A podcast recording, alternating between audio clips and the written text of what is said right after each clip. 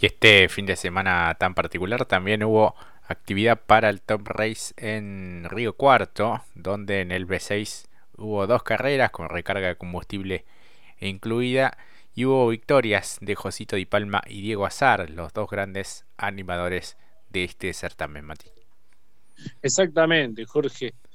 Diría que en principio muy buena la primera competencia, la segunda hasta ahí, pero que en líneas generales fue un atractivo fin de semana. Eh, creo que es lo que ofrecía justamente Río Cuarto, ¿no? Circuito con estas características, la verdad, en todas las adicionales le cayó muy bien. Pero si hablamos de Top Race, eh, se pensó mucho, ¿no? Para Josito la primera y también tener la segunda para, mejor dicho, la segunda fue para Diego Azar en función del campeonato. Creo que la segunda un tanto más hasta allí, ¿no? No, no mucho más que se pudo ofrecer porque eh, se cortó azar. Esto también se demuestra en las gráficas de, lo, de la diferencia, 6 segundos le sacó justamente a Figo Besone. Creo que debe ser el mejor resultado de Figo. Y tercero, cerrando el podio en lo que fue la segunda prueba, la de Marcelo Ciarrochi. Claro, que Ciarrochi, bueno, había ganado en la primera, pero un exceso de velocidad eh, en el lanzamiento le termina dando el triunfo a Josito. Y después en la segunda carrera hubo recargo también para eh, Josito por exceso de velocidad en la calle de boxes. En definitiva terminó siendo Cierrochi el tercero de eh, ocupando el último lugar del podio en esta segunda eh, competencia. Y un campeonato que queda realmente al rojo vivo porque lo tiene Josito Di Palma en lo más alto con 312 puntos, 290 para Diego Azar y 280 para Marcelo Cierrochi. En líneas generales, no, creo, a ver si esto lo podemos dialogar, eh, no vivo un auto de azar tan eh, superior como otros años. Sí hemos visto un crecimiento, me parece a mí, de Josito, eh, ha sido más regular. Y Cierrochi emparejó, creo que se enreda un poco en la que fue una de las dos pruebas, con un roce con Singolani, pero en líneas generales creo que creció mucho el auto también de Marcelo, que era lo que él me parece que estimaba, incluso cuando lo hemos tenido por aquí, él mismo destacaba que eh, Josito y Azar estaban un escalón, un pendaño más arriba. Creo que en líneas generales, después de lo de Río Cuarto, vemos un auto más competitivo y creo que lo que vos bien decís, la posibilidad de una antesala muy caliente para la definición en la fecha 12 del Top Race. Exactamente, sí, sí, han sido, bueno, un poco los, dos referentes con Ciarrochi un poco más atrás como el tercero, así que bueno, prácticamente vamos a tener una definición mano a mano entre estos dos grandes pilotos que han sido dos grandes rivales también y que han dominado un poco la escena de la categoría. En cuanto a las series, victoria de Malbrán, allí también con el asesoramiento de Lucas Carabajal siendo el vencedor en la competencia final. El segundo lugar fue para el chaqueño Lucas Bodanovich y tercero fue Nicanor Pasos.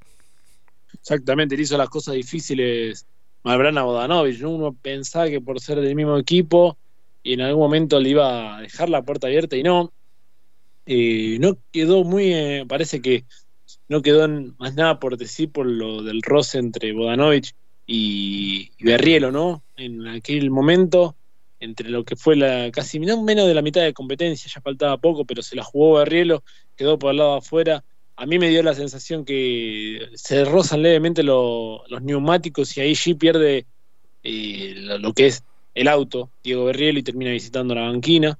De todas maneras, terminó en un sexto lugar eh, para seguir sumando puntos para lo que va a ser el desenlace, pero eh, llamó la atención cómo Malbrán implementó la defensa ante Guadanavi siendo compañero de equipo.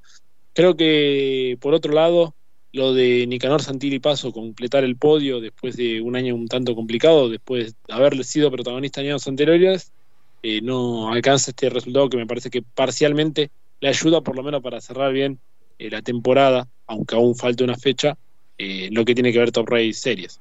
Exactamente, el cuarto fue Leandro González, quinto Martín Alessi, sexto Diego Berrilo que después de ese despiste había quedado en puesto 11 y bueno, se recuperó bastante el Mar Platense, Adrián Hanse, Marcelo Chapeta, Matías Montero y Lucas Martínez fueron los 10 mejores de esta final disputada en Río Cuarto. El líder del campeonato es Lucas Bodanovic, 276 puntos ante los 264 de Diego Berrielo. Tercero aparece Leandro González con 231 puntos. Así que bueno, así queda un poco el campeonato. Estaba escuchando un poco lo que era la transmisión de Carburando y el pedido también que yo adhiero también lo que decía Andrés Perco, el comentarista justamente de la transmisión, que este sistema de, de descartes y demás da poca claridad y es la verdad muy difícil a veces de poder ir calculando. Es cierto, ¿no? Se descartan las dos peores carreras de cada uno, pero yo prefiero a la vieja usanza donde eran los puntos concretos, los puntos netos y después a partir de allí tener una definición un tanto más eh, clara. Sí, uno preferiría ello, ¿no? Lo, lo, desea, lo quiere, lo pretende. Eh, creo que lo que le, por dónde va también que le da buenos frutos o le es redituable a la categoría, eh, la posibilidad de que el descarte te haga llegar con una diferencia un poco más acotada en diferencia de puntaje. Por lo que vemos acá, ¿no? ya implementado con 2.76, 2.64 para tanto Guadanoy como Berrielo. Lo mismo que decíamos del top race, la diferencia se, se acortó, que era lo que también en algún momento nos lo dijo el propio Cerrochi. Tendremos que ver cómo termina el tema de los descartes para ver, quizás descarto 20, descarto 40 o descarto 34 puntos. Bueno, allí también está la estrategia y lo que le permite a la categoría como guiño positivo es llegar a una definición donde todos tienen una cuota eh, restringida de chances.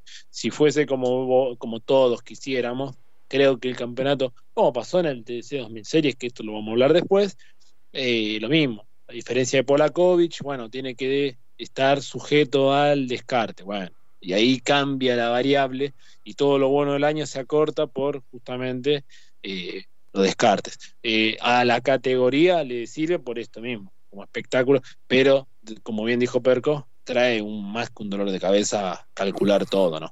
Sí, tal cual. Fue como una situación de emergencia eh, debido a la pandemia en su momento, a los contagios que podían llegar a tener algún piloto y perderse alguna competencia, pero fue un parche y en un momento ya después quedó casi que de forma definitiva. Veremos si esto lo puede rever y cambiar la categoría o si no, o si sigue tal cual está todo. en cuanto al Junior, una nueva victoria de Juan Cruz Roca, el piloto sanjuanino, un liderazgo eh, tremendo. El segundo lugar estuvo allí en la pelea Alexis May, Agustín Joseph y Nicolás eh, Gines, un poco los protagonistas, los animadores de esta carrera número 2, donde eh, Roca volvió a triunfar. Fue el décimo triunfo en la temporada para él. Ginés fue el escolta y Fabián Almada el tercero, el último integrante del podio. May fue excluido por no ajustarse al reglamento técnico en cuanto al combustible. Eh, exclusión también para Orsi por maniobra peligrosa sobre el vehículo de Casela. Y Joseph excluido por no respetar el régimen de parque cerrado. Algo que se le viene siendo eh, reiterativo ¿no? para Joseph, que también pasó en la anterior fecha para darle después el título a Roca eh, que le avisaron después, ¿no? que fue excluido y por eso no sumaba los puntos necesarios con las, claro, las victorias que venía cosechando Roca, se daba por hecho y concretaba el título para él, a pesar de que tiene que cumplir la asistencia en cada una de las fechas que quedan, incluso ahora en la última, pero es algo que se repite. Fue en líneas paralelo, no mucho para destacar, Juan eh, Cruz muy superior al resto, esto se puede evidenciar incluso por la diferencia destacada por el piloto con respecto a sus escoltas, así que bueno, terminando también la, eh, la categoría de alguna manera la temporada, un tanto desprolija y quizás favorable para el piloto campeón, porque realmente venía eh, con creces, fue lo que ha hecho en su desarrollo, pero claro, fechas donde no daban el cupo por la cantidad de pilotos y que bueno, dejaba ante la duda allí un mal accionar de mi parte, de la categoría, no anunciar el por qué, y bueno, uno se iba enterando después, estaba en el cronograma, después el cronograma no se respetaba porque justamente no daba el cupo de vehículos para el junior.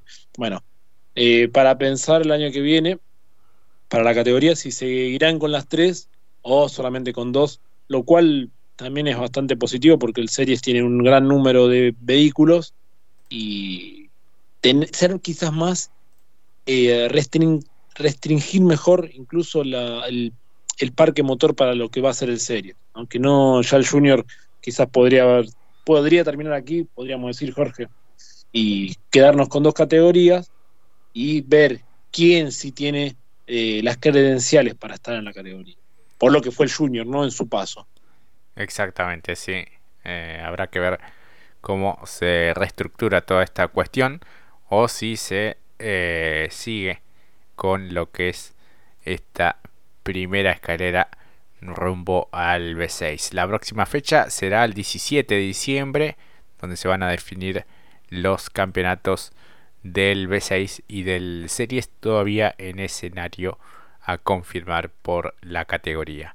Ahora es momento de ir a una nueva pausa y enseguida retornamos.